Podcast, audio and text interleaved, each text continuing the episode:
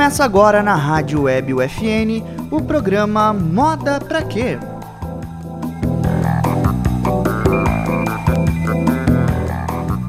Olá, sejam bem-vindos ao Moda Pra Quê? O programa de moda da Rádio Web UFN, que traz para você diálogos para desconstruir e repensar a moda. Neste quadro, conversaremos sobre tendências, representatividade, arte, mídias sociais e diversos outros temas que se aproximam e se cruzam com a moda. Eu sou Henrique Goulart, egresso do curso de Design de Moda da Universidade Franciscana e estou aqui, junto com as professoras Carla Torres e Caroline Brum e a estudante de jornalismo Laura Gomes, apresentando o programa para vocês. Olá, gurias, tudo bem? Olá, tudo bem? Oi, Henrique. Oi, pessoal, tudo bom? Oi, gente. Sejam bem-vindas, gurias. Obrigada. Hoje, hoje está aqui conosco a Letícia Dalbel. Ela é mestra em design do vestuário e moda pela UDESC e bacharela em design com ênfase em moda pela UNI Chapecó. Além disso, é formada em consultoria de imagens e, uh, e personal stylist pela JB Academy. Atua como designer de produto na EcoHana e na Alma Brava E, e como consultora e stylist na Ginger Consultoria. Na área acadêmica, pesquisou sobre a aplicabilidade da semiótica greymasiana voltada a editoriais de moda, que, segundo ela, são sua grande paixão. Ela é viciada em café e livros e apaixonada por cães e gatos. Uma Mariana cheia de energia que, pasmem, acredita que tudo na vida é uma questão de equilíbrio. Olá, Letícia, seja bem-vinda à Rádio Web FM. Oi, gente, tudo bom? Muito obrigada pelo convite. É um prazer estar aqui com vocês hoje. A gente que agradece vocês por estar aqui conosco e aceitar o nosso convite, né? A gente sabe que uh, não deve ser fácil com tanta coisa né, nesse currículo uh, ah, para fazer duas marcas, uma, uma empresa de consultoria e toda a parte né, acadêmica ainda que está envolvida. Obrigado por reservar esse tempinho aqui para gente. E aí, já iniciando a nossa conversa, eu gostaria que tu nos contasse um pouco sobre a tua trajetória na moda. Como, te, como, como a moda se apresentou na tua vida? Uh, a gente iniciou, né? Eu iniciei minha trajetória contigo, na verdade, lá em 2013, 2013 na Uni Chapecó. Mas eu queria saber se ela já vinha de antes ou se nós iniciamos realmente juntos. Então, na verdade, digo que é uma coisa que praticamente nasceu comigo, né? Eu sou de uma família de costureiras, então, desde as minhas avós, tias, minha mãe, é, eu cresci em salas de costura. Então, desde muito uhum. pequena, eu já falava que eu queria fazer design de moda, mesmo sem nem saber direito o que, que era design de moda. Eu sabia uhum. que o meu caminho ia ser nessa linha. É, no ensino médio, cheguei a cogitar outras possibilidades, mas a moda sempre falou mais alto. E uhum. desde o dia que a gente se encontrou lá, não no Chapecó, né? No primeiro dia de aula, eu sabia que uhum. aquele era o curso certo para mim. Tanto que segui, me graduei lá, resolvi seguir pela carreira acadêmica, então fui fazer um mestrado também na área de moda aqui pela UDESC, concluí recentemente. E nesse meio tempo, né, comecei a experimentar em diversas frentes da moda, então atuar com consultoria, com produção de moda, é, acabei desenvolvendo minhas próprias marcas, então eu digo que eu faço um pouquinho de tudo na moda. É quase mais fácil perguntar o que eu não faço do que eu faço. é uma profissional multifacetada. Exato. Então, já aproveitando que tu falasse né, das tuas marcas, eu gostaria que tu nos contasse um pouquinho sobre uh, da onde veio a inspiração uh, inicialmente para Alma Brava. E falar um pouquinho também sobre uh, qual é o ramo de atuação dela, né? qual é o produto que tu faz com a alma brava, que tu vende com ela, e da onde veio a inspiração para ela? Então, é, surgiu muito da minha irmã. Minha irmã sempre foi muito apaixonada por praia, por esse estilo de vida. É. E a gente uhum. é natural do oeste, né? Bem distante da praia. E a gente notava que quando a gente ia viajar para o verão, era muito difícil de encontrar biquínis na região. Uhum. É, na época a gente não tinha ainda tanto esse hábito do consumo online como se tem hoje em dia. Uhum. Então muitas vezes tinha que chegar na praia e procurar um biquíni para comprar, enfim. Era, era um produto um pouco mais difícil de encontrar opções. Uhum. E aí passava um ano, ficava aquele biquíni parado no armário, né? Uma peça que se desgasta com uma certa facilidade, uhum. é, devido a todo tudo que ele sofre, né? Então, cloro de piscina, a, a água salgada do mar, protetor, bronzeador, sol. Então é uma peça que sofre muito. Uhum. E aí ficava um tempo parado no armário, acabava estragando, tinha que procurar outro. E é aquela coisa, né? Dá uma pena do, do descarte, saber que aquilo vai estar uhum. poluindo. Então a gente já tinha essa vontade de trabalhar com biquínis, mas criar algo que fosse durável e que poluísse o mínimo possível quando chegasse ao fim uhum. da vida útil. E aí o start da Alma Brava foi quando a gente é, conseguiu o contato da Santa Constância, que fabrica uhum. o primeiro fio de nylon biodegradável do mundo. Eles têm uma poliamida maravilhosa para o desenvolvimento de moda praia. E aí, quando a gente conseguiu esse contato, conseguiu fechar com eles como fornecedores, a gente falou: agora é a hora, vamos fazer. Então, tudo que a gente faz na Alma Brava é com tecido biodegradável. Ah, legal. Então, a, a, a, Alma Brava ela tem todo um viés sustentável da marca. Ela é, um, é, um, é uma característica fundamental da marca uh, ser sustentável. Com certeza, esse foi o, o, ponto de partida. A gente só decidiu investir nesse plano quando a gente conseguiu achar uma forma mais sustentável é, de trabalhar nessa linha. E a tua outra marca, a Ohana, ela também tem esse viés sustentável? Isso. Como é que surgiu? A Ohana, ela surgiu um pouquinho antes da Alma Brava. E a nossa proposta também é uma pegada sustentável, mas por outra linha. Então, em vez de tecidos biodegradáveis, o nosso foco foi desenvolver produtos veganos, porque era uma dificuldade que a gente encontrava é, por querer né, consumir produtos que não tivessem origem animal, mas geralmente é, produtos veganos tinham uma estética mais boa, um pouquinho mais folk, e a gente gostava dessa estética é, de couro só que né, não queria de origem animal, queria algo com é, material sintético. E aí que foi o start da, da Ohana, né? Essa sacada uhum. de que era possível ter a estética que a gente gostaria sem consumir produtos de origem animal. Então todos os produtos da Ohana são feitos é, de matéria-prima livre de origem animal e de testes em animais. Bacana. E olha só, como é que eu queria que tu falasse um pouquinho mais, aproveitando já que deu para perceber que a sustentabilidade é algo primordial na, no, nos, nos, processos de criação das suas duas marcas, né? Uh, eu queria que tu falasse um pouquinho mais sobre como foi uh, para vocês decidirem, sim, a gente vai ter duas marcas uh, de moda, uma mais voltada para o beachwear, né, que é a Alma Brava, e aí a outra para a parte de, de bolsas e acessórios, que é a Eco Hanna. mas como ah, como que foi chegar nessa decisão de ser uma marca sustentável? É, isso é algo que vocês sentiam falta no mercado? Uh, ou porque vocês têm essa, é, decidiram assumir essa, essa enfim, postura na vida de vocês? Uh, enfim, eu queria, é isso que eu queria entender também um pouco, Leite.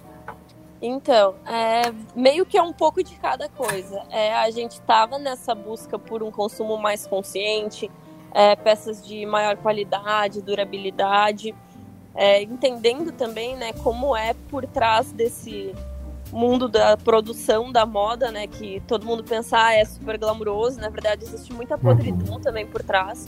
Então a, a gente queria uma produção mais ética, produtos mais duráveis e a gente começou a, a sentir uma falta de encontrar isso de forma clara e acessível. Então era um pouco difícil de encontrar marcas com esse posicionamento. Quando encontrava, geralmente a estética não era a estética que a gente consumia, né? Marcas com essa pegada sustentável têm uma estética mais voltada ao bem natural, algo um pouquinho mais, é, uma pegada um pouquinho hippie, que não, com certeza não é o meu estilo. Então também sentia, sabe, que eu não conseguia fazer os mundos coincidirem, o consumo sustentável marcas éticas e a estética que eu gostava. Uhum. Então foi algo que pesou muito na hora de criar nossa marca. Até mesmo na Ohana, nosso primeiro produto tinha uma estética mais folk. Aí a gente uhum. fez, viu que não era aquilo, entendeu qual era o nosso propósito. E aí finalmente conseguiu desenvolver a coleção como a gente queria, com uma pegada mais minimalista. Uhum. E eu vejo que as coisas é, foram se casando, sabe? A nossa busca uhum. por esse consumo mais consciente e o, o público também vem se educando nos últimos anos rumo a esse consumo, né? Especialmente de 2013 em diante, né? Com o Fashion uhum. Revolution, a gente vê que as pessoas estão cada vez mais conscientes, prestando mais atenção é, nos, nos, processos que as marcas utilizam, né? Em quem está por trás do que estão consumindo. Então a gente vê que tudo meio que caminha em conjunto, não tem uma, um ponto só que foi definitivo para isso. Ah, bacana. E aproveitando que a gente está nessa, rodada de conversa sobre empreendedorismo, principalmente com mulheres, na uh, Leti, eu queria que tu contasse para nós também uh, quais, são, quais foram os principais desafios que, uh, que tu enfrentou na hora que tu decidiu iniciar uh, inicialmente a EcoHana e depois a Alma Brava, sobre, enfim, o, as dificuldades na hora de, de, de, encontrar os fornecedores e quem ia produzir, ou se tu, é tu mesmo que produz, ou se tu tem uma cadeia de pessoas que produzem para ti, e enfim, como, é, como, quais foram os principais desafios na hora de tu estruturar toda essa tua cadeia de fornecedores e de produção? É, a primeira é a questão de volume nas encomendas, né? Então, uhum. geralmente, os fornecedores pedem um, uma quantidade mínima que, para pequenos produtores, para quem está começando, é bem alta. Uhum. E, e, o nosso modelo de negócio, primeiro a gente produz e depois vende o que está em estoque. A gente não tem uhum. como produzir sob demanda. Então, é um uhum. investimento inicial alto, um pouco arriscado e conseguir fornecedores que tivessem é, o padrão de qualidade que a gente buscava, mas que fornecessem uma quantidade pequena. Então esse foi um, um processo que demorou bastante, principalmente na Ohana. Uhum. Os fatos que mais atrasou o início dela. E também a questão é, da mão de obra. Então, no momento, a gente é, tem pessoas terceirizadas que produzem para a gente. A gente ainda não conseguiu uhum. é, chegar a um ponto de ter uma produção totalmente própria e encontrar então pessoas que aceitassem pedidos pequenos também. Uhum. Né? Geralmente o custo fica muito elevado ou então é, acabam não pegando é, o pedido por buscarem pedidos maiores. Então foram os dois fatores assim que tornaram bem difícil esse início. Além, é claro, do custo, né? Quando você produz uma quantidade bem pequena, algo bem exclusivo, é, o custo unitário é mais elevado e fazer o público entender o porquê que o custo né, acaba saindo mais alto para ele uhum. também. Esses são os principais fatores assim que complicaram o início e que eu imagino que seja difícil para todas as pequenas marcas que estão começando. Leite, desculpa Henrique, te atropelei, né? Mas vamos lá. Não, não só eu, concordei. Tá? Isso é legal. Uh, tu falou agora do, do valor, né? Do valor e do preço, que são duas coisas diferentes Sim. e que a gente precisa educar o público para que se compreenda essa diferença, né? Principalmente com, com, com essas, uh, essas escolhas que vocês fizeram de, ter, de terem diferenciais que vão fazer, que, que impactam uh, a sociedade como um todo, né? Então, com, com tecidos biodegradáveis, tu impacta sem impactar, né? Digamos assim, né? Então, o impacto é não impactar. E aí tu tem uh, também a produção vegana, que também está dentro da mesma perspectiva, né? Então, como é que foi para vocês uh, essa colocação dos valores da marca e dos preços uh, cobrados por vocês pelos produtos? Como é que fica essa, como é que foi essa, essa construção da relação com o consumidor? Então, é, no início a gente enfrentou um pouquinho de dificuldade. Hoje o público já entende melhor os preços, é, até porque tem muitas marcas hoje se inserindo no mercado é, com posicionamento semelhante, então o público está já um pouco mais educado quanto a isso. O que a gente notou muito na Ohana no início era essa questão do sintético versus couro. Uhum. Então, quem estava chegando ali à primeira vista falava, ai, mas sintético não tem qualidade, né? Um material inferior ao couro, então por que, que não é barato? Ai, porque vai durar muito pouco no meu armário. Então, a gente teve que educar, especialmente nesse primeiro, segundo ano da marca, de que não, que existem diversos tipos de sintético, de que existe é, diferentes níveis de qualidade entre eles, que um sintético que tu vai encontrar numa bolsa comprada da China ou comprada numa fast fashion é diferente do sintético de uma marca que trabalha com materiais premium, que é o nosso caso. Então, é, é realmente um educar, é um estar falando, mostrando por trabalhar com e-commerce, fica um pouco difícil de a pessoa sentir a qualidade do produto antes de comprar. Sim. Então, sempre é, buscando que quem já consumiu da gente é, dê um feedback para a gente poder estar tá mostrando para os demais: olha, os clientes compraram, gostaram, é algo confiável. Mas a gente vê que isso já melhorou bastante, principalmente nesse último é, um ano e meio. E quanto aos tecidos biodegradáveis, é a falta de conhecimento que as pessoas têm sobre o que é o biodegradável, né? Tem gente que tem receio de que a peça vai se desmanchar no guarda-roupa.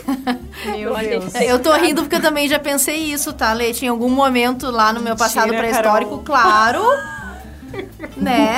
A pessoa é de cachoeira, a pessoa é do interior, vai me dizer que um troço é, né? Essa sacola é biodegradável. Eu digo, senhor, o que, será que vai acontecer com essa sacola, né? Vai se autodestruir em 10 segundos. Então a gente. é engraçado, mas a gente tem o imaginário, né? coletivo, aquela coisa coletiva, assim, que, enfim, é estranha. O, o, mais legal é a gente justamente lembrar de como a gente pensava há 5 ou 10 anos, né? Isso que a Carol tá fazendo.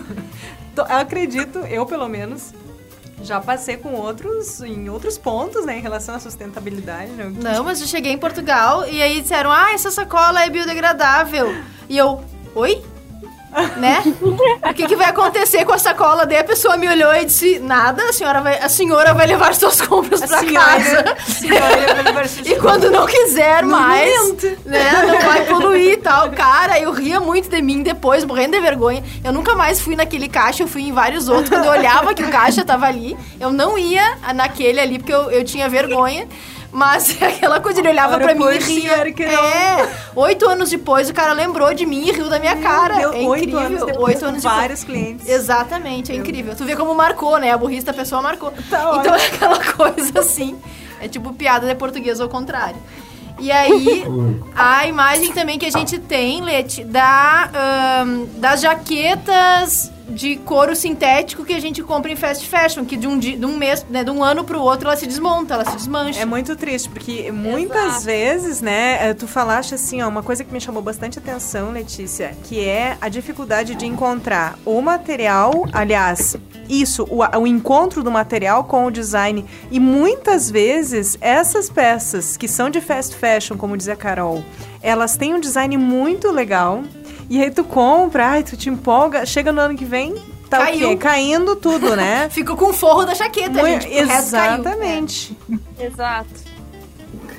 É, eu acho que a gente precisa uh, também, na Leite, uh, falar um pouquinho sobre esse nesse paralelo aí do, da sustentabilidade, sobre o que está atrelado né, ao preço uh, na hora de se, se, se, se, colocar esse preço, né, o custo de produção de uma peça sobre uma fast fashion produz justamente em grande quantidade e na sua grande maioria das vezes elas, elas produzem em locais onde a, as regulações trabalhistas são precárias e a mão de obra é baratíssima, utilizando matéria-prima muito mais barata.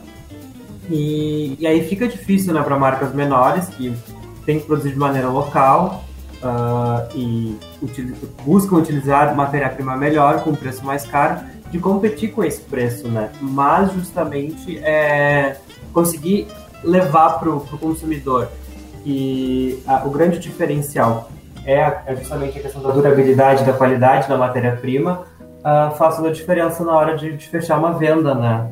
Sim. Com certeza. É por isso que a gente é, busca, por exemplo, uh, participar de lojas colaborativas, de uhum. forma que as pessoas possam conhecer nosso produto é, presencialmente, né? Ir lá, encostar, ver como é a qualidade. A gente também é, recebe presencialmente no nosso escritório, justamente porque tem pessoas que às vezes têm esse receio de comprar online porque já tiveram alguma experiência negativa de comprar em um site que parecia que ia ser super ótimo produto e chegou algo diferente do esperado. Então, ter essa confiança na qualidade do, produto é essencial para o valor que a gente pratica. E tu entende que é, é, justamente agora tu falasse desses sites, né? A gente tem esses vários sites que vendem coisas que vêm justamente uh, da China, enfim, dos, dos, países asiáticos. Tu entende que isso de alguma forma uh, atrapalha uh, a, as tuas marcas? Sim, é, infelizmente sim, porque mesmo que o público consiga distinguir o fato de que lá vai ser mais barato, né, enfim, vindo da China, é, ele acaba não entendendo o valor agregado no meu produto tão facilmente, uhum. porque ele começa a comparar primeiro o preço para depois comparar os prós e contras, questões de qualidade, etc, de mão de obra é, justa. Então eu vejo que, infelizmente, é, esse, esse método de consumo tão desenfreado de peças da China acaba atrapalhando as marcas locais, que é impossível competir. Você não tem como competir com o preço. Então você tem que focar ainda mais em estar tá falando da qualidade, do valor agregado, para que o consumidor entenda por que, que vale a pena pagar três vezes mais no seu produto do que num produto comprado da China. Realmente, né? É, é, é complicado quando a gente para para analisar dessa, dessa perspectiva, né? De que uh, os produtos que vêm, né? São justamente muito piores no quesito de qualidade e, e atrapalham tanto o nosso mercado, né? Que tem tanta coisa boa e, e com tanta uh, capital criativo riquíssimo, né? E aí, antes da gente entrar na próxima pergunta, Leite, eu queria que tu me contasse um pouco, porque eu quero entender como é que tu faz para conciliar uh, essa tua atuação enquanto designer de produto nas duas marcas, na EcoRun e na Alma Brava, eu quero entender uh, como é que concilia justamente com a Ginger Consultoria.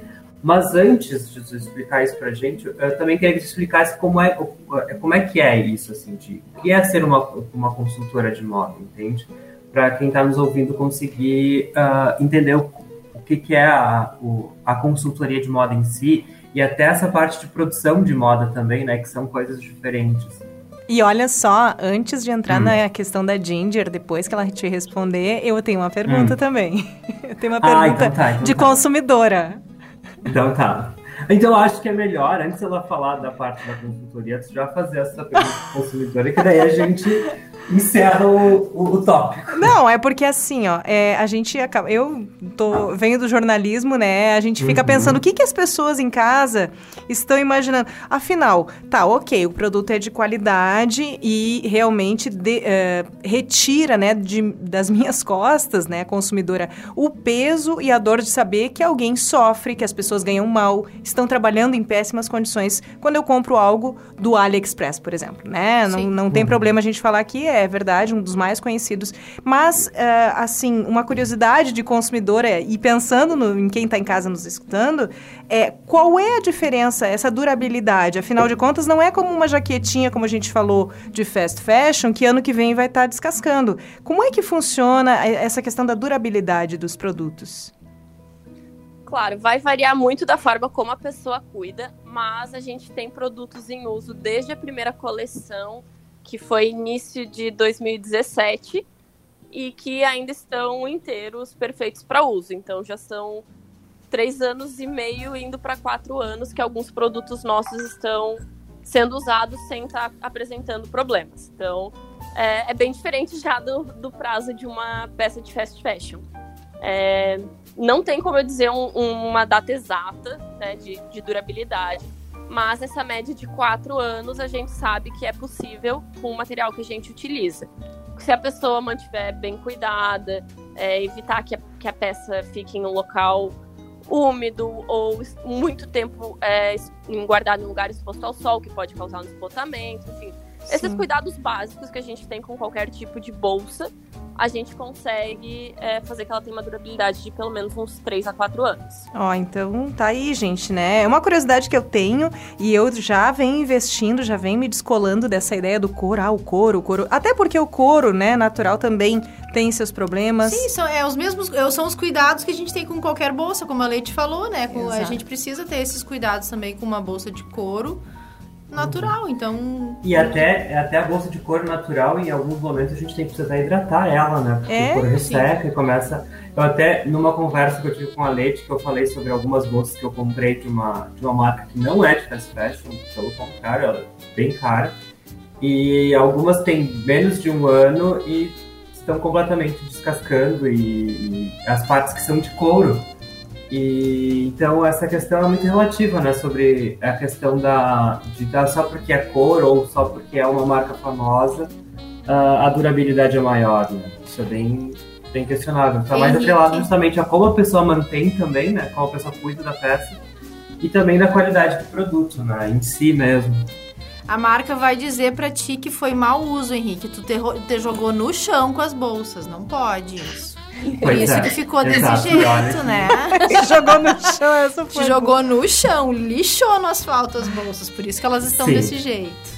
É sempre Exatamente. mau uso do consumidor, né? Nunca é ah, falta de qualidade do material que é apresentado, né? É incrível isso. Uhum. É. É, é, é péssimo. E aí, às vezes, tu, tu investe uma grana alta numa coisa e, e, enfim, vê que não vale a pena. Então, Só Pode falar, comentando Lutz. quanto a isso, é uma coisa que eu sempre sugiro é a pessoa fazer o cálculo do custo por uso, né? Quanto ela Ótimo. vai pagar, vai pagar naquela peça e o quanto que ela vai conseguir usar. Então pega e divide é, o preço pelo número de vezes que vai usar. Eu fiz essa conta aproximada com a primeira bolsa que eu peguei é, da Ohana, como se eu tivesse comprado no preço de venda final. E saiu questão de tipo 70 centavos por uso e a minha bolsa ainda tá aqui. Então acaba valendo muito a pena quando você investe em qualidade e realmente usa o produto por bastante tempo, que é algo que se paga, melhor do que algo que você paga muito baratinho, mas em menos de um ano já estragou, às vezes você mal teve a oportunidade de usar. Especialmente quando a gente fala, é, por exemplo, de uma jaqueta, né, que é algo mais sazonal. E aí, quando você vai usar de novo, já foi e o custo por uso ficou elevado. Sim. esse, esse cálculo agora me deixou triste, porque eu fiz rapidamente o cálculo sobre uma delas que eu comprei e tô chorando. Enfim, aprendizado, né? Tudo é Aprendizado. aprendizado, não adianta. Leite, eu fiquei com uma dúvida, uma curiosidade, na verdade. Ah, como é que se dá, por exemplo, ah, o descarte dessa, das peças das tuas marcas? Ah, eu comprei uma bolsa da Eco Hanna, usei 4, 5 anos, eu não, ah, não vou mais usar. Eu te devolvo essa bolsa? Como é que fica eh, esse círculo, ah, enfim, assim, de, de, de consumo, né? E das roupas também, que são... Eu achei maravilhoso, tá? Eu tô aqui as, fudricando nos teus Estamos Instagram. olhando aqui. Tô achando maravilhoso. Estamos as duas no, na Alma Brava e no, na Ohana Eco. Então, é, a gente está tentando achar uma forma de implantar a logística reversa, né? Para que quando a, a vida útil do produto se encerre, a pessoa consiga nos enviar para que a gente descarte corretamente. Porém, a gente ainda não achou uma forma economicamente viável de fazer isso sem encarecer demais o produto. Tá. Então, o que a gente oferece no momento é que a pessoa ela pode nos enviar, caso ela deseje. Infelizmente, a gente não consegue cobrir esse custo. Ou pode nos entregar é, presencialmente no nosso escritório, né, Tá. no caso de quem mora perto, que a gente se responsabiliza pelo descarte. Quem não conseguir, a gente indica que seja enviado para reciclagem, é, separando né, as partes dela. Então, separar a parte do sintético da parte de metais. E aí cada material ser descartado é, com a sua destinação, mas é um material que pode ser mandado para reciclagem. Ótimo. Viu? Já Acho que é bacana. do- Já a parte da alma brava, é, o descarte é bem simples. Você só precisa que a peça seja encaminhada para aterro sanitário, que lá no ambiente do aterro que começa a degradação. E enquanto um tecido comum de poliamida levaria uns 100 anos para se degradar, o nosso tecido se degrada em 3 a 4 anos. Nossa. Olha as duas juntas. Nossa! Essa é a parte do biodegradável, né? Mas é só quando ele entra em contato com esse ambiente. E caso a pessoa não consiga, por algum motivo, destinar para um aterro, ele também pode ser enviado para reciclagem, mas a nossa indicação é que ele vá para o aterro. Viu, pessoal? Então vocês que estão ouvindo, não, não pensem como eu, né? Pra, pra, o- pra o biquíni desmanchar em você, só se você se enterrar. Tiver algumas, né?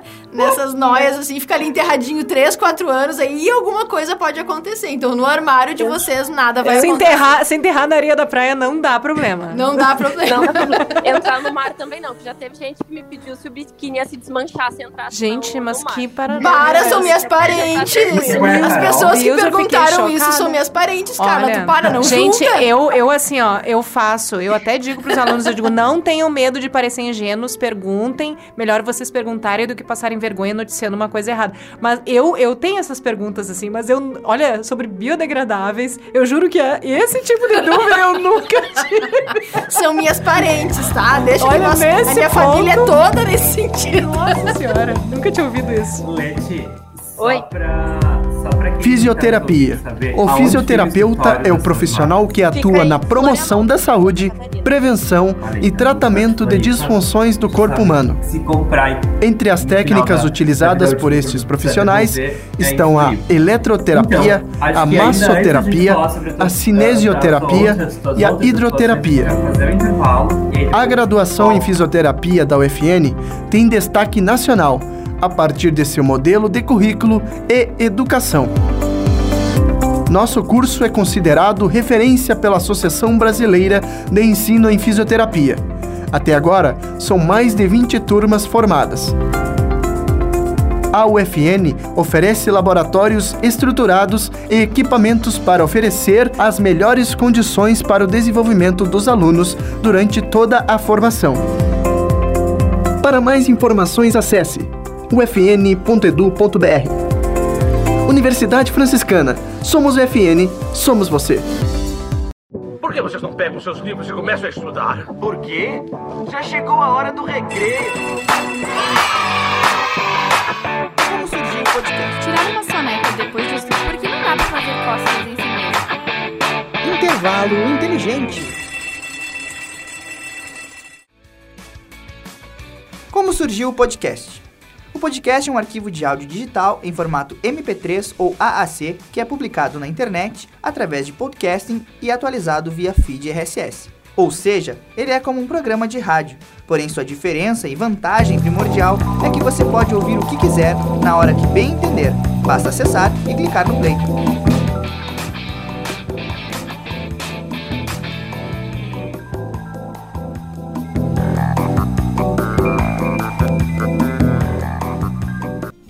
Olá, estamos de volta com o Moda Pra Quê, com a Letícia Dalbello. E agora, Letícia, eu gostaria muito que tu nos contasse, então, o que é ser uma consultora de moda, o que é ser uma consultora de imagem, e como é que concilia tudo isso, né, com, uh, com a atuação de uh, designer de produto nas tuas marcas. Uh, porque, enfim, né, é, são coisas que demandam bastante tempo e são, são ramos da nossa área bem diferentes. Então, como é que é conciliar tudo isso? Olha, não vou mentir, é complicado. Assim. Exige uma organização que às vezes parece estar além da, da minha capacidade. Mas Considerando que tá ariana, né? Né, que já quero já fazer tudo para ontem, quero tudo funcionando e botar tudo em ação. Então, às vezes eu preciso parar e falar, ei, calma, tem que ter um pouquinho de paciência. Uhum. Mas é primeira coisa é desapegar dessa questão de trabalhar em horário comercial, né? É, uhum. essa foi a primeira coisa que eu precisei aprender. Não existe um horário certo para trabalhar. Tem dias que eu vou começar super cedo e dormir super tarde. Tem dias que vão estar tá mais parados, então eu vou conseguir fazer as coisas com calma. Ou vou trabalhar do escritório, vou trabalhar em casa, vou ter que viajar para trabalhar. Então é uma agenda bem misturada. Eu não tenho muita rotina nesse sentido. É, e, e, principalmente assim, eu, início da semana faço aquele cronograma. Então, ah, eu preciso fazer alguns atendimentos da Ginger. Então, priorizo esses horários e o restante da, das questões das marcas vão sendo encaixadas de acordo com as possibilidades. Estou é, sempre trabalhando o que eu posso pelo celular, então, né, o celular o dia inteiro na mão resolvendo questões. Mas é possível, não é fácil, mas é possível. É, a parte que eu atendo da Ginger, então, que é a consultoria de imagem e a produção de moda, é, são trabalhos voltados ao atendimento direto ao público, né? Então, na uhum. parte de consultoria de imagem, é, eu atendo principalmente mulheres e uhum. trabalho com essa questão da autoimagem e autoestima delas. Então, a gente faz um diagnóstico, né, do, do que, que ela está precisando adequar na imagem dela, por que, que ela é, se sentindo insatisfeita com o guarda-roupa dela, com a aparência dela. A gente descobre as melhores cores para ela. A gente faz aquela limpa no armário, tira o que já não combina com ela, busca peças novas que complementem é, o que ela já tem, cria novos looks, monta toda uma imagem nova para ela de acordo é, com o estilo dela, com o estilo de vida, com as cores, com o que ela já tem. Então é toda uma questão de adequação da imagem. E na parte de produção de moda, é, eu faço tanto para marcas quanto para ensaios pessoais, mas os ensaios uhum. pessoais têm sido meu foco nesses últimos dois anos, devido à, à rotina com as minhas marcas, né? Então, os ensaios pessoais são um pouquinho mais rápidos de se organizar. E aí eu preparo os looks para ensaios fotográficos de gestantes, ensaios femininos, ensaios de família, é, 15 anos, enfim, né, todos os tipos de ensaio pessoal feminino. É justamente para que seja uma fotografia que passe anos e a pessoa veja e continue gostando. Então eu tenho um parceiro meu, fotógrafo, que é com quem eu geralmente trabalho, também faço algumas coisas é, para outros fotógrafos, mas são questões mais pontuais. Então é aquele dia que eu tiro por aquele atendimento, né? Se encerra ali e eu volto para minha rotina com as marcas. Então é algo muito mais pontual. Falando sobre os seus atendimentos, uh, Leite, eu, eu queria, uh, enfim, tu falaste ali da, da consultoria de imagem, né, que é mais voltado justamente para a imagem da mulher, para a autoestima dela, e aí existe né, justamente esses dois termos. E aí eu te pergunto, consultoria de imagem e consultoria de moda, elas estão no mesmo lugar? Então, depende de para quem você pergunta. Uhum. É, para mim, a consultoria de imagem se trata da imagem como um todo, então toda a aparência da pessoa, né, voltada justamente a esse tipo de atendimento que eu forneço. E a consultoria de moda pode ser entendida tanto como a consultoria apenas da parte é, dos looks, né, só da uhum. vestimenta, e também é, pode ser considerada a consultoria para lojas é, como compradores de moda, por exemplo. Hum. Então, pode, pode ter essa diferenciação, é, dependendo de cada um que você for perguntar. Também existem essas diferenciações entre consultores e personal stylists, então varia muito do profissional até a resposta. A gente não consegue ter uma definição exata do que é cada um. Bacana, entendi. E olha só, então agora também deixou outra pista aí que a gente precisa falar sobre essa tua outra atuação, justamente, que é a atuação de personal stylist, né? Que é uma atuação diferente da, da consultoria em si, né? Aí Exato. eu queria que tu falasse também um pouquinho sobre o que é esse, esse termo complicado que enrola a língua da gente. Então, né, o personal ele é muito associado geralmente a celebridades, atrizes, uhum. cantores, né, pessoas famosas. É, mas não, o personal também atende clientes é, do dia a dia, né? Clientes é, comuns. Anônimos. Exato. E a diferença aqui, pelo menos né, na formação que eu tive, a diferenciação que a gente faz é que o consultor de imagem ele vai fazer todo esse processo né, de adequação da imagem, é um processo mais longo, vai ao longo de semanas ou até meses, passo a passo. E o personal é algo mais pontual, então é o auxílio para escolher o look para um evento ou para montagem de mala para uma viagem. Então, essas coisas um pouquinho mais pontuais e que não exige todo esse background que a consultoria exige de diagnóstico. Uhum. É uma coisa, entendi, é uma coisa mais para eventos, até para viagem mesmo. Exato. A pessoa pode procurar um personal que ele auxilia nessa, nesse planejamento todo. Exato, é uma coisa um pouquinho mais é, superficial e um pouco mais uhum. pontual e rápida do que a consultoria. Ah, então, se a pessoa está precisando de alguém para ajudar ela a escolher o look para balada, então ela procura um personal stylist. Procura um personal, exato. Fica a dica. uh, Falando então, em dica, me... Henrique, hum. quem, quem quiser, quem estiver ouvindo e quiser uh, contratar a Lete ou conversar contigo, Lete, para ver uma possível contratação dos, dos teus serviços, da tua consultoria, como é que a gente faz? pode chamar direto no meu Instagram, Lete Dalbelo, ou então no Ginger Consultoria, eu respondo em ambos. E eu atendo online todo o Brasil, fora do Brasil também, se precisar. Aí também atendo presencialmente, tanto em Florianópolis quanto às vezes em Chapecó. Já tô seguindo a Letícia aqui, ó. Tô, já mostrei pra Carol. Tem um gente. post, tem um post aqui, gente, que eu amei, ó, sobre as cores. Hum. O círculo cromático. Muito interessante. Ela, maravilhosa. Ela produz bastante conteúdo bem interessante. Inclusive, Leite, tem aquele outro perfil que tem em, em parceria com a Tati, né, que é a nossa amiga, uh, que vocês produzem conteúdo a partir das pesquisas de vocês do mestrado, né?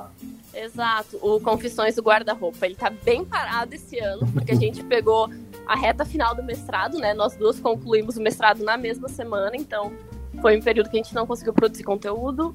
É, ela acabou se mudando daqui, arranjou um novo emprego, então a gente está com o perfil um pouco parado, mas com intenção de voltar e que aí também o foco é um pouco mais nessa visão acadêmica que a gente tem da moda. É bacana que vocês separaram então, né, um pouco essa atuação profissional da atuação acadêmica até para facilitar para quem quiser, para quem se interessar na, na, na Isso, tua. até na porque tua são situação. públicos um pouco diferentes, né? Quem Uhum. segue ali no Leite geralmente está mais interessado na parte de montagem de looks, da moda do dia a dia, Uhum. né? Entender cores e tal. E já quem vai pro Confissões quer entender um pouco mais a fundo outros aspectos da moda e a moda como um, um fator social. Então a gente preferiu separar os conteúdos para cada público achar onde se encaixa, ou se se encaixar nos dois, melhor ainda.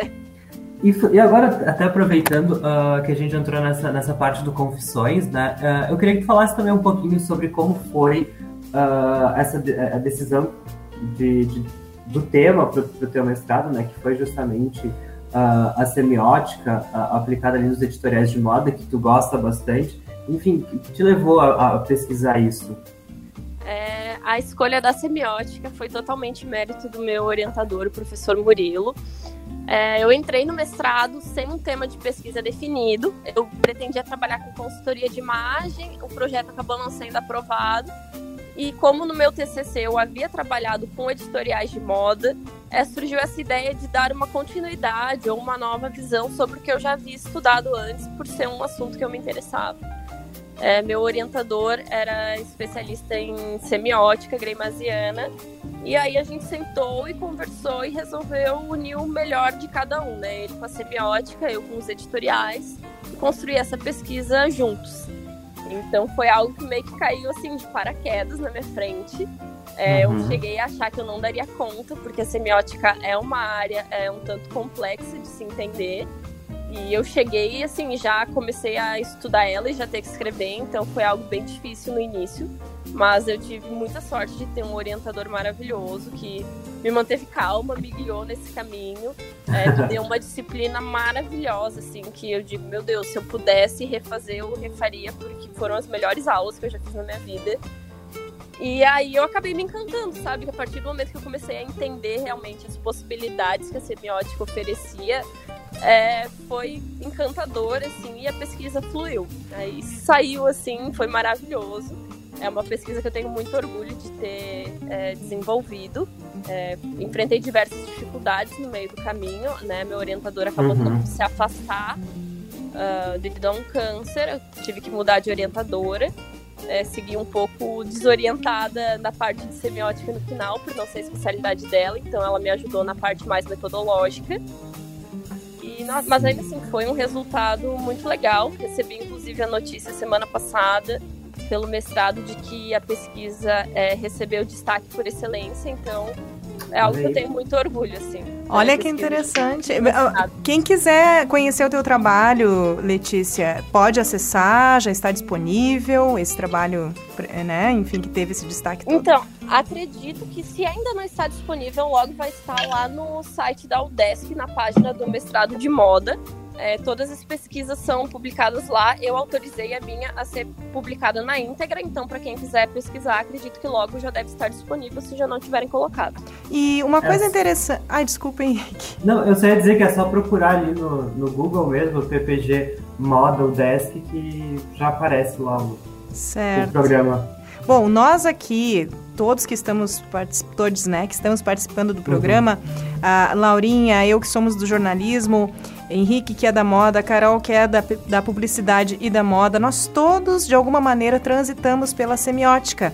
Mas é interessante a gente também pensar, ó, como é que isso age, né, em relação à produção em moda, para que as pessoas tenham uma ideia de como é que isso é tão, por que é tão maravilhoso? A gente sabe que é. A gente, é, eu sou apaixonada, inclusive Greimaz até hoje segue sendo um desafio muito bom, assim, é muito interessante descobrir um pouco mais a cada vez. Mas é um, é um âmbito acadêmico, né, em que a gente está falando. Como é que é isso na moda? Como é que a semiótica é, faz parte desse circuito de produção, de consumo? Poderia falar um pouquinho pra gente? Então, falando de uma forma bem geral, né? É, para quem está ouvindo e não, não conhece, a semiótica é o estudo dos signos ou dos significados. Então, ela estuda é, o que está por trás daquilo que a gente está lendo, né? O que, que aquilo realmente quer dizer. E a gente buscou é, a semiótica como uma ferramenta, mas usando a lógica contrária dela. Então, enquanto geralmente se utiliza a semiótica para fazer a análise de textos, considerando que texto pode ser tanto um texto escrito quanto uma fotografia, uma imagem, que é o caso dos editoriais, é, a gente usou para construir. Então a gente pegou e fez o caminho inverso dela. E ela vai usando é, patamares de construção de sentido. Então, desde aquilo que é mais fácil da gente perceber, né, aquilo que é bem superficial, que está, digamos, mais na cara, e vai indo para níveis mais profundos até chegar lá no significado de base. E aí a gente usou isso para construir. Então a gente desenvolveu um modelo, assim, é um diretrizes. Então é realmente um, um guia com passo a passo de escolhas que vão sendo feitas para a construção do editorial. Então, que tom esse editorial vai ter, qual vai ser o termo que vai guiar ele, é, qual que vai ser o texto que introduz o editorial, é, que cores vão ser usadas, que formas vão ser usadas. É, um, é meio que um passo a passo, com base nesses conhecimentos que a semiótica nos traz e que ajudam a construir um editorial da forma a passar a mensagem da forma mais clara e correta possível. Então, para que quando a pessoa, né, o leitor da, da revista ou da plataforma em que esse editorial for publicado, é, for ver essa imagem, esteja tão embutida dos significados que a gente gostaria que ela passasse, que ele consiga perceber isso mais claramente. Genial. Produção, Muito sentido, bom. discurso, tudo alinhado. Que maravilha. Vamos, vamos Vontade de ler. É, vamos, vamos ler, vamos trabalhar com isso. Vamos trazer a Letícia para cá para fazer uns workshops aí. Eu acho que é interessante. Com certeza. Com certeza. Eu iria adorar. Olha aí. Pronto. Então, gente, a nossa conversa tá, tá uma delícia, né? A gente tá falando sobre várias coisas, porque felizmente a nossa convidada tem bastante conteúdo para dividir conosco. Mas eu temo que a gente esteja se aproximando do fim. E aí, mas antes de encerrar, eu quero te perguntar, Leti, sobre quais são as perspectivas futura, futuras para as tuas marcas, né? Tanto a Ginger quanto a, a Alma Brava e a Eco Hanna. O, o, o que tu imagina para elas daqui para frente? Uh, e se como foi, né, passar, como está sendo passar uh, por essa pandemia uh, com elas, né? Então, logo que bateu a pandemia, né, parou tudo, o nosso choque foi grande porque como a gente vai vender bolsa se a pessoa não pode sair de casa? Existem produtos que você pode, né, se adaptar, mas a bolsa é uma coisa que perde o sentido. Então a gente teve que dar uma parada, frear tudo, repensar, achar uma nova forma de se posicionar mas graças a Deus conseguimos passar por essa turbulência é, uhum. sem grandes impactos, né? Foi um ano que a gente conseguiu ainda controlar, é, foi melhor do que esperado nesse sentido, né? Que a gente teve aquele pequeno desespero logo no início. É, já na Alma Brava a gente usou algumas estratégias de mudar um pouco o foco do produto. Então a gente passou é, esse período aqui do meio desse ano mais focado na parte de loungewear, então uhum. peças como pijaminhas, é, kimonos, vestidinhos, calças, peças de malha confortáveis para a pessoa poder usar em casa, para poder usar em outras situações além da praia. Então a gente teve uma aceitação bem legal é, desse nicho que a gente agregou. Uhum. E agora a gente vê que já está começando a melhorar a parte do, do beachwear, né? Até porque mesmo quem não está indo às praias tem piscina, pegar sol em casa, então é um produto que uhum. voltou a ter procura. É, na parte da Ginger, eu realmente parei por um tempo, é, porque como é que né, as pessoas vão sair fazer um ensaio fotográfico na rua, não tem como, em estúdio, com né, a equipe toda, a pessoa precisa ficar sem a máscara, então a gente deu uma parada, começou a retomar mais recentemente, é, uhum. é, sempre com todos os cuidados, é claro, né? Então, todas as peças higienizadas constantemente, álcool, máscara, enfim, tudo que é necessário os atendimentos de consultoria também, né, seguindo todos os protocolos possíveis. É, mas eu vejo que a pandemia, assim, deu esse susto na gente, fez a gente repensar, fez com que as marcas percebessem que elas precisam ter um propósito para elas poderem continuar existindo e sendo consumidas. É, o público é, teve diversas mudanças, né? Ele parou para refletir mais sobre o que, que ele está consumindo, onde ele está depositando é, o seu dinheiro, é, começou a entender mais essa importância de fomentar o comércio local, não só na moda, mas em, em todos os aspectos. Então a gente vê que foi um ano difícil, um ano bem complicado, mas que trouxe algumas reflexões que acabam sendo positivas. Uhum. E eu acredito que as marcas têm tudo para continuar dando certo. Assim, o público está se encaminhando é, para o e-commerce, para o consumo mais consciente, para a procura de produtos mais sustentáveis. Então, nesse sentido, eu vejo que a gente já sai na frente por ter desde o início isso como nossa essência. E na parte da consultoria, é, muitas pessoas, por terem ficado todo esse tempo uh, em casa, é, sentem que precisam se reconectar com uhum. a sua imagem, é, mudaram seu estilo de vestir, começaram a buscar mais conforto. Então, existe essa procura por como ficar mais confortável é, e manter o meu estilo, né? Então, é, a gente vê que esse tipo de procura tem crescido. E também que as pessoas estão entendendo a importância, né, do do se vestir para si, de se encontrar na sua vestimenta, né? Tanto que uma das primeiras orientações foi se arrume para trabalhar em casa, porque uhum. vai mudar o seu estado de espírito, vai mudar o seu humor, de te colocar no modo trabalho. Então as pessoas começaram a perceber mais a relação com a moda, com a imagem. E também é, o conhecimento da consultoria está se tornando mais acessível e mais difundido. As pessoas estão aprendendo que isso é algo possível, que é algo que elas podem ter, que é algo para gente comum e não só para celebridades. Então eu vejo que, por Sim. exemplo, a parte de, colora de coloração e de montagem de looks tem tido uma procura maior porque as pessoas antes nem sabiam que isso era possível. Uhum. E agora já é algo né, que vem ali no Instagram e descobrem que, meu Deus, tem na própria cidade que elas moram. Então é algo super acessível nesse sentido agora. É muito daquela coisa do, da consultoria, né? De, de fazer as pessoas entender justamente que não é a quantidade, né? É cada vez comprar melhor para comprar menos, né? O grande X da questão da consultoria, né? Otimizar os processos de compra, porque é um processo de autoconhecimento, né? Leite, uh, a Prof. Carol já, já pediu para tu falares um pouco sobre como as pessoas te encontram, mas eu vou falar, vou pedir de novo para te deixares aqui os, os, enfim, os, pontos de contato da tua marca, né? Os, os arrobas, quem quiser entrar em contato contigo e, enfim, esse momento é teu, tu pode deixar até um ponto de macumba se tu quiser. então, gente. Vamos lá. É para entrar em contato comigo quanto à parte de consultoria de imagem, produção de moda e afins. É no Instagram, arroba letidalbelo, belo com dois L's ou então arroba Ginger Consultoria.